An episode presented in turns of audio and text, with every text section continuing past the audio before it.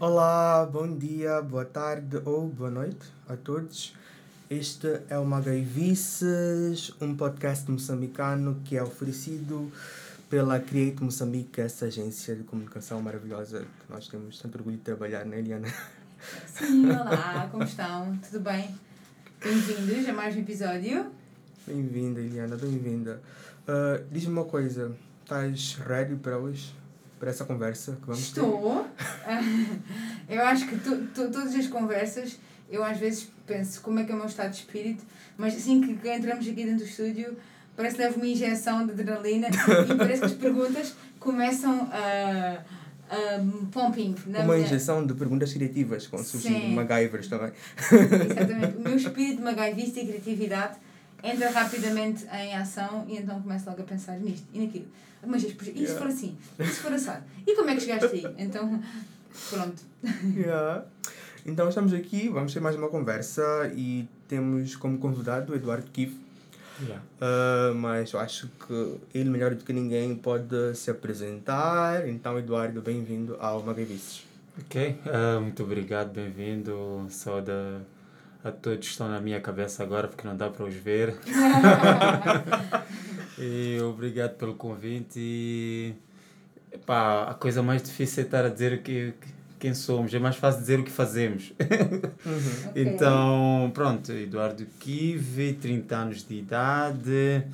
É, sou um andarilho, gosto de estar a caminhar, andar nas ruas, pensar coisas, criar coisas e... Ai, que ideia tão gira! Super, já estás então... Já te estou a interromper e já estou a beber dessa, dessa tua imagem de ser um yeah. Isso é maravilhoso. Yeah, yeah, eu acho que sim.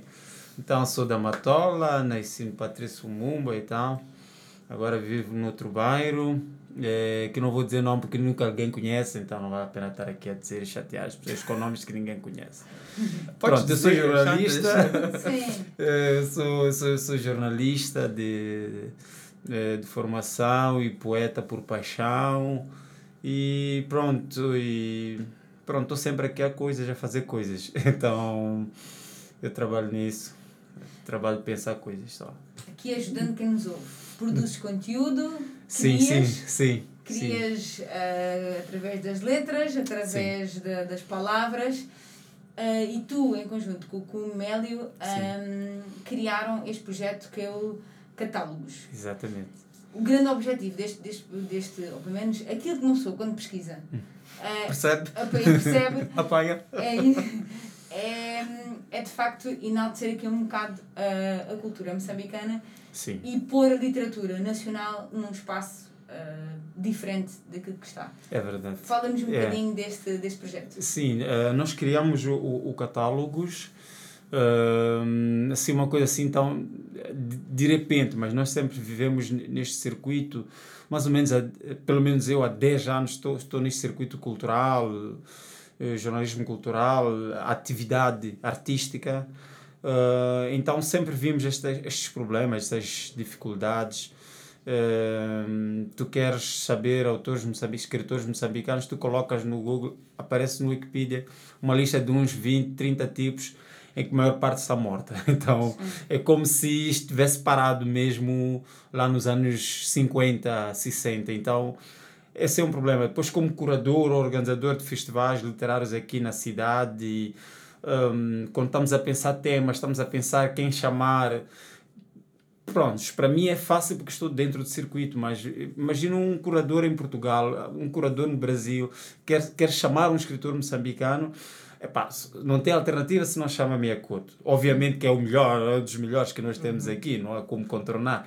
Mas imagina se tens um, uma lista enorme de gente, porque são muitos autores, e podes escolher e de acordo com temáticas. Hoje em dia a literatura policial é, é científica, ficção científica, etc, etc. Então, se nós colocamos essa diversidade, é, é, toda uma riqueza que nós temos. Então, pensamos catálogo mais ou menos assim. Uma tesão daqui para aqui este ano. Em, em abril, nós organizamos um festival, mais um que fazemos que fizemos com, com o Camões, que é o Resiliência e estávamos ali a fazer coisas. Queremos biografias, depois os autores não têm tempo para nos mandar biografias, depois queremos fotografia, muitos não têm uma que dê jeito. Sim. Não, temos que criar alguma coisa aqui. Comecei eu, porque eu já faço assim uh, freelancer, várias coisas com autores, com escritores, fotografias. Eu tenho fotografia de muito escritor aqui, só comigo, eu guardo comigo. Então eu disse: olha, eu tenho umas fotos, eu posso começar se calhar a publicar algumas fotos ou oferecer cada um as fotos. Pá, mas também sou jornalista, posso criar coisas, posso escrever coisas sobre eles. Eu já, já venho escrevendo, mas posso de forma sistemática. O Mélio é designer.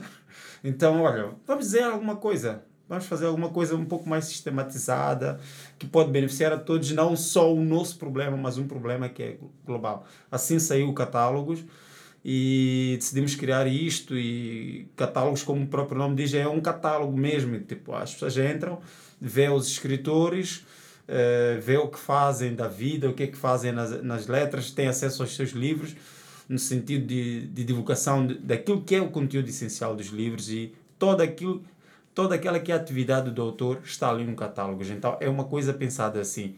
O objetivo é colocar os escritores a serem conhecidos globalmente e trazer esta informação de forma o mais diversificada possível, de forma mais completa possível, coisas mais atuais é Miyakoto sim, mas qual foi o último livro que Miyakoto escreveu? O que é que está a fazer agora Miyakoto?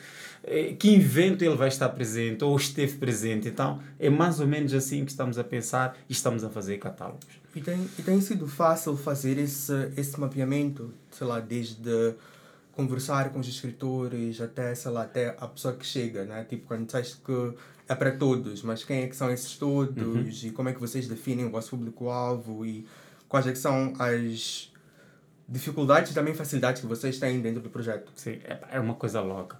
Para já, o, o, os escritores são tipo, tipos tímidos, que a atividade literária é uma coisa muito solitária. Uhum. Uh, durante muito tempo, o escritor, como muitos artistas, mas sobretudo os escritores, é, são de uma sensibilidade um pouco diferente são muito introvertidos, não, não, não são, acham que a sua atividade, quer dizer, a coisa maior que está é o seu texto. Depois do seu texto não existe mais ninguém, não existe o escritor, não existe alguém por detrás do uhum. livro.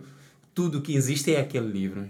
E nós queremos contrariar um pouco esta ideia, porque existe o escritor, há toda uma atividade à volta do escritor, há todo o interesse à volta do escritor, e não tem sido fácil. Mas tem sido animador. Coisas fáceis também não, não anima, não, né? não anima.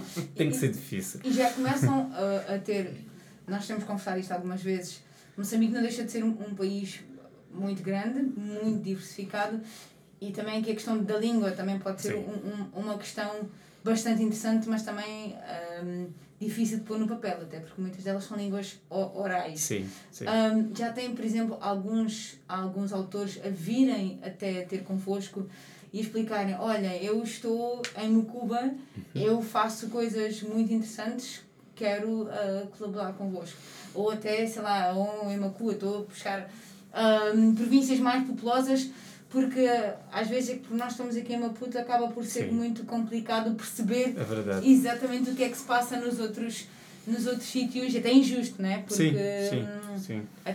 não tem nada a ver com, com qualidade, mas é distanciamento. E até para me aproveitar da pergunta uhum. de Eliana, queria saber se. Uh, eu imagino que seja um, um espaço democrático, mas há algum tipo de curadoria claro, que vocês sim, fazem? Tipo, ou é do tipo, epá, se fores escritor, nós colocamos. Sim, de sentidos. E há de sentidos. Sim, sim. de sentidos. Bem, a, a, a primeira. Há duas coisas que são essenciais. Primeiro é moçambicano, depois. Uhum tem que ter pelo menos um livro publicado. Então, se tens um livro publicado, e é uma coisa interessante, é que não é só ficção, nós não trabalhamos só com ficção. Okay. Pode ser obras académicas, eh, científicas, enfim. Então, nós temos este espaço, até por causa do mercado editorial, que é muito pequeno. Sim. Então, queremos isto fazer uma coisa só de 20 pessoas, e nós não queremos isto, queremos trazer todo um panorama, mas até para aproveitar os públicos, porque são poucos. Há, há pouca gente com hábito leitura como cultura. Tipo, no dia a dia eu quero ler, tenho que ler um livro, tenho que abrir uma página. Então nós queremos aproveitar isto porque também é um, é um projeto de massificação de leitura. Não é? Nós queremos uhum. que as pessoas leiam mais. E, e pronto, criar aqui uma espécie de um público eh, religioso. É? Então, pronto, temos essas duas regras. Tem que ter pelo menos o livro publicado em moçambicano. Pronto. E depois, a questão da, das províncias é um desafio global. Sim, sim. Até para eles, mesmo como autores, terem de publicar um livro é difícil.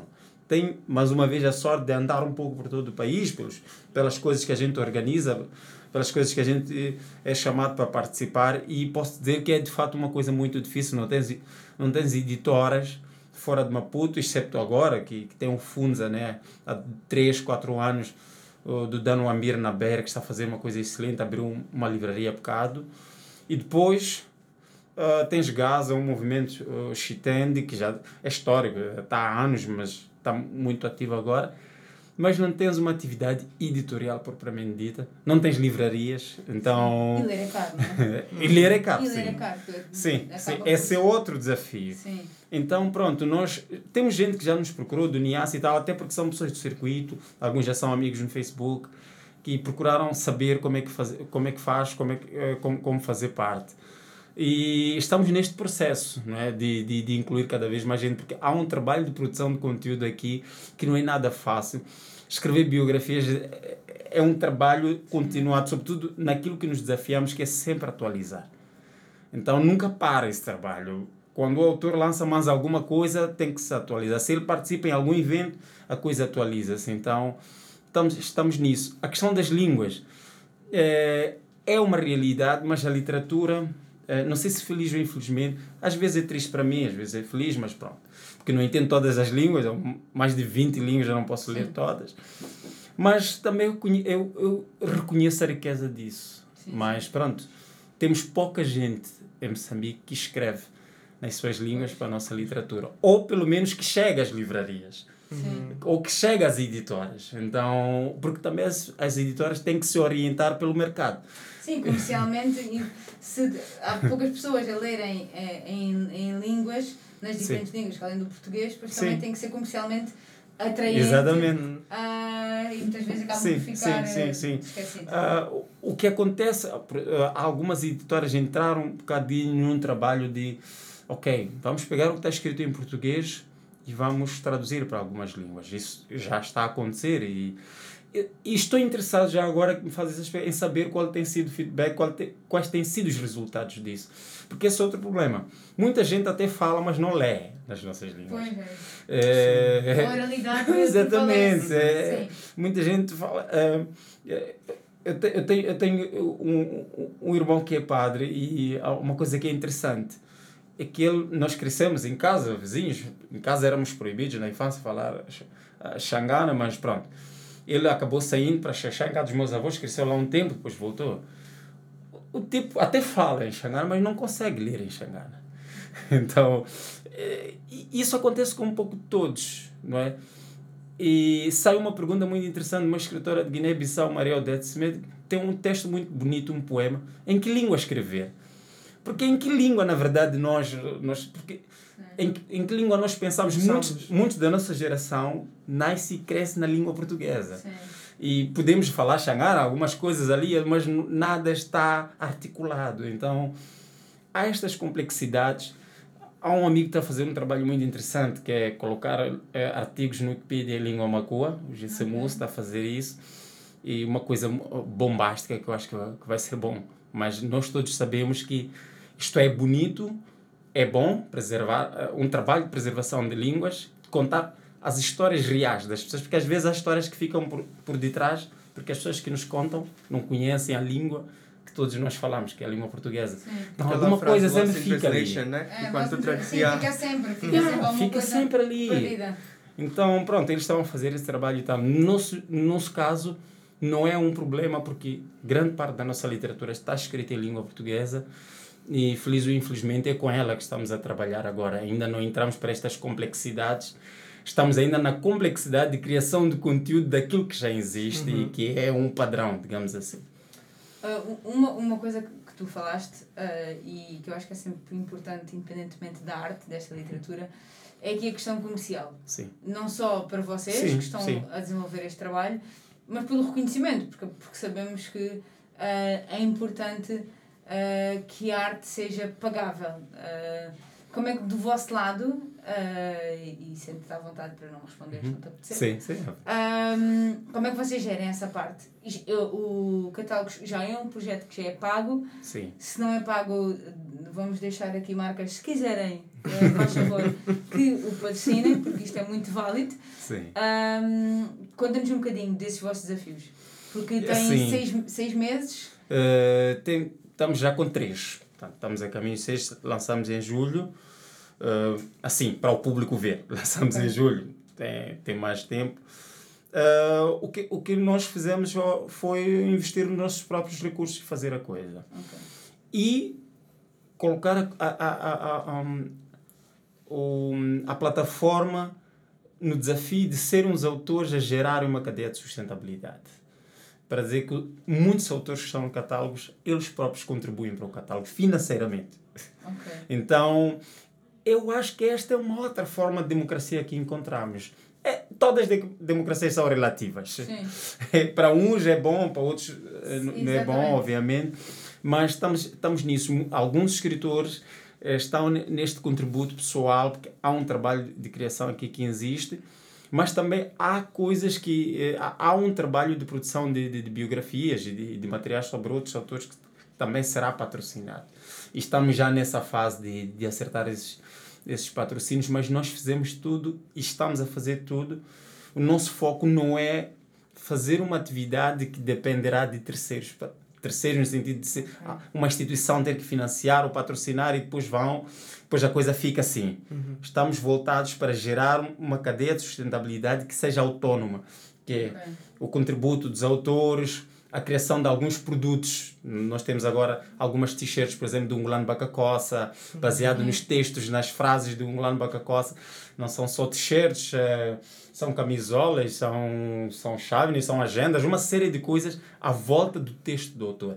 É colocar a questão também de, de olhar o livro como um produto também. Porque Sim. quando o livro está feito é para vender. É, é, é isso. É tão interessante. tu- é tão interessante e é tão. E é tão Olha bom- que isto é pecado dizer. Não, mas não. É causa daqui, né? Eu, não, eu ia dizer exatamente o contrário, sabes, Eduardo? Eu acho que é tão, é tão importante pessoas que escrevem e, e pessoas artistas, porque eu acho que ainda há, há- há um bocado aquele preconceito de que a pessoa que cria é imaculada e, e, e vender, É. e vender a arte é, É. o mal. E é tão bom e é tão positivo. Tu estás a colocar esta, eh, essa abertura de que isto é um produto, a cultura Sim. tem que gerar dinheiro Sim. e todos nós, cada um com o seu papel, temos que. Porque gerar dinheiro si- significa ela desenvolver-se, significa ela chegar a mais pontos do mundo. Claro. E, claro. e eu acho que é muito nice essa vossa. já arrancarem Sim. uma coisinha sim, tão, tão pequenina, né? Tão jovem. approach. Lá está É outra isso, coisa que é com difícil de esse- se entender, não é? Hum, Tomem nota, meus Sim. queridos, tomem nota. não, mas, mas é verdade, quando o livro está feito é negócio, é preciso vender e, e, e a ideia não é só as pessoas venderem porque ah, ah, não, estamos a apoiar a cultura. Não, não é apoio à cultura, é um trabalho que está sendo feito, tem qualidade, as Que pessoas bom. têm que adquirir. Exatamente. Da mesma forma que a gente põe uma t-shirt marcas, sei lá o quê, que a gente nem conhece a história, nem a origem, nem as pessoas que estão envolvidas, apesar de ser interessante. Eh, há marcas, coisas nossas que podemos fazer e que vestir o nosso pensamento, vestir o nosso pensamento e eu acho que é uma coisa interessante. Ainda dias um grupo de escritores estava ali a discutir sobre a questão dos contratos dos autores com as editoras. Sim. Ah, porque eu só ganho 10%, ah, porque eu só ganho 5%, e depois esses 5% às vezes são mil meticais, às vezes porque são 10%. Se- eh, e depois voltamos aqui para a mesma questão. O escritor faz o livro, depois vai, vai sentar-se no seu mundo fechado. O livro tem que vender. A editora não tem como pagar 50 mil meticais se de ti só vende um X. Então, tudo isto é uma cadeia que nós temos que começar a perceber que nós somos parte. A editora, o escritor está ali trancado, sozinho, faz o seu trabalho criativo, que também teve que comprar outros livros para ler, teve que ir ver uma exposição, teve que pagar um, um ingresso para ir ver um concerto, enfim, teve que ir a uma praia, teve que sentar-se a um restaurante. É uma cadeia de coisas que envolve custos. Então não faz sentido o produto final, que é fruto do trabalho deste indivíduo, simplesmente não gerar dinheiro. Sim, sim. Quer dizer, alguma coisa aqui não está boa. É importante financiar a cultura, deve-se financiar a cultura, mas é, é preciso que ah, haja um entendimento de que tudo isto é uma cadeia de valor. né? Não vale a pena estarmos a falar de indústrias aqui, indústrias criativas, que é, uma, é um clichê chavão, agora. É, que- é o chavão da moda. E Sim, nós não vemos que- nada. Sim, E- é a e- indústria para começar a gerar dinheiro, não é? Pois. E parece que tu- tudo isto, o que mais ganha dinheiro são as gráficas. Porque as gráficas, não- a gente não faz empréstimo na gráfica. Ou, tu- ou tens dinheiro para imprimir o livro ou Ou não imprimes. tens. ou, ou- ou não tens. Muitos autores, se vocês falaram com eles, vão dizer, ah, eu tenho um livro, eu tenho um texto, pá, gostaria de publicar e tal. E quando vai pedir patrocínio, muitas vezes só há dinheiro para ir imprimir o livro. Uhum. Isto é outra coisa, lá está um bocadinho de recado para os patrocinadores também, que não tirem só dinheiro para a gráfica. Que há toda uma cadeia de produção de livros que é preciso olhar Sim, a parte de então. comunicação, a, Sim. a, Yeah. a Sim. parte comercial, tudo Sim. o resto, a distribuição, Sim. é tudo, tudo Sim. o resto. E por isso parece que o dia de lançamento do livro é o dia de falecimento, porque os livros nascem Sim. naquele dia, depois Depois morrem. morrem. Ninguém Verdade. comunica sobre os livros. Sim. Não há, por exemplo, coisas a serem feitas à volta do livro, espetáculos de teatro, um sarau de poesia, de Não leitura. cadeia depois, né? Não, não, nada. deixa- não Então, continua a catálogos também vêm um pouco para, para fazer este tipo de coisa. Sim. Lançar aqui um movimento em que o livro não mora ali na prateleira. Então, é preciso sair nas estantes, é preciso sair do livro, arranjar outras formas de leitura e de comercialização. Eu gostava de saber agora, ah, tu escreves, ah, geres projetos, como é que tu divides-te entre todas essas ah, atividades e depois ah, como é que tu direcionas, como é que tu, como é que é o teu processo criativo, né? Para para sentar para escrever ou então para depois ah, sentar para pensar num projeto e etc. Como é que tu fazes essa, Agora, agora essa a, ginástica? estás a aparecer o Mateu. O Mateu, bibliotecário de Camões, sempre que me encontra, quando é que sai teu livro? É, Ele faz isso de propósito, porque sabe que não tem tempo. Mas pronto, este ano vai sair, agora em outubro, vai sair um livro meu. O segundo, tirei o primeiro em 2012. Depois o resto, mu- muitos dos livros são mais colaborativos. Nós tiramos neste ano um, um livro intitulado O Abismo aos Pés. Eu e Elton Pila fizemos juntos um, um conjunto de entrevistas a escritores lusófonos para perceber como é que passavam a pandemia. Ok. Então o livro saiu e já está aí a circular. Uh, uma coisa muito bonita. Percebermos que os escritores têm os seus fantasmas. São pessoas comuns, têm medo, têm incertezas e, e é uma coisa boa. Então há antologias também que fomos fazendo que reúne vários autores. É assim, eu sempre, uh, se calhar porque eu gosto de Calando da Silva, Sim. eu sempre percebi a coisa da, da cultura olhar e dizer, olha, eu acho que tenho umas ideias que eu, são mais úteis se eu as coloco em prática para os outros do que estar sentado no meu canto a fazer coisas só para mim. Eu não gosto. Gosto de estar em movimento. Mas faço isso, eu divido um pouco o meu tempo, consigo escrever alguma coisa. Ah, a minha poesia, eu escrevo mais poesia em, em prosa. Vai ser agora o meu livro. Nunca tenho tempo para isso também, organizar as coisas. E depois, sou jornalista e isto já não é escolha, é uma questão de prática. Tenho um tema, tenho um assunto, tenho que ir fazer e, e pronto, isto está sempre ali na agenda, tenho que fazer alguma coisa. Depois tem a questão dos projetos. Os projetos eh, é o que nos guiam. Eu sempre, eh, desde, desde 2016 eu vivo daquilo que eu faço e isso depende muito da minha organização. Se não me organizo a cabeça, não tenho dinheiro para pagar. Então, Pois. pronto. então é um pouco por aí que vivo e, e tem sido uma loucura, se posso dizer isso. É normal acordar Não, sem não, nada a fazer. E parece-me parece uma loucura bastante sã. Ahm, nós temos um quadro ah, aqui no Magaivices ah, em que cada um dos nossos convidados tem que escolher um livro, uma música e um filme. The stage is yours. É muita coisa. Sim. É, Podes escolher a última coisa que viste ontem. Não- Olha. E, e não te sintas inibido, porque já ouvimos tudo. olha, hum, há um filme que eu vi ah, ontem. Essa é outra coisa que eu não, não sou muito bom de títulos de coisas. Mas um filme muito interessante antes de ontem, na, na TV. Assim, eu sempre chego cansado, mas eu gosto de sentar só calado e olhar. E hum, qualquer coisa como assalto no comboio do Médio Oriente. Não, do Oriente. Comboio do Oriente, qualquer coisa assim. Uma história muito engraçada. Um filme que a gente começa a dizer que ah, eu não termino este filme. Pois eu fico aí, eu gosto de coisas chatas, assim, chatas em que não, não se corpa nenhum lado, está todo mundo ali estático e tal. Então, pronto. Eu não sei se o título é esse, mas se não for, não interessa. Escolham qualquer filme que é sempre bom. E se forem mais silenciosos, melhor ainda. Um pouco de silêncio acho que faz bem. E depois, os livros. Se calhar eu vou eh, recomendar um que eu, que eu li há dias. Dois, por exceção. Histórias de Amor e Espanto, de Ngulan Bagaquas, que já é antigo, mas eu cruzei-me com ele com, num alfarrabista. Eu li, não consegui dormir mais, depois fiquei desorganizado, a semana inteira foi estragada, depois, pronto, foi uma desgraça a minha vida desde que li esse livro, porque é um livro muito interessante, sobretudo para percebermos de outra forma o momento histórico deste país, sobretudo o momento uh, dos anos 80, logo depois da independência, como é o, o ambiente social de Maputo. É giro estás a dizer isto, desculpa interromper, Sim. porque eu falava quando estávamos a preparar a entrevista. A minha mãe é angolana e eu sempre cresci com, com referências do Onjaki e Pepetela um, que, que, que contaram e contam muito esses anos 80, o pós-independência. Eu acho que é um momento Luanda. incrível. É isso, e, e eu sempre senti em relação lá está, quando vivia em Portugal e, mas, e acaba-se por, lá, comercialmente, aquilo mais, chega mais fácil, que, que é mais Sim. comercialmente interessante.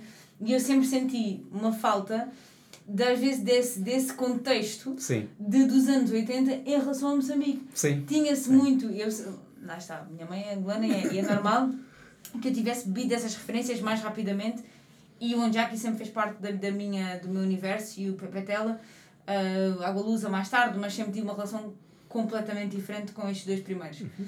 Porque sempre reconheci isso, sempre vi, ok, eu consigo perceber várias coisas de educação, a, a, influência cubana, a, a, a, falta, a relação com farinha de milho, um monte de coisas Muita coisa. que eu que em relação a Moçambique eu sentia, pá, ainda não é com a mesma facilidade que se encontra na literatura referências que falem sobre isso. De facto, não e é, é muito giro, e é muito giro yeah. a falar sobre não, isso. Não é fácil e, e muito disso, se calhar, até está a sair mais agora, porque também há muitos fantasmas aqui sim, sim, na sim, nossa história, muitas cicatrizes.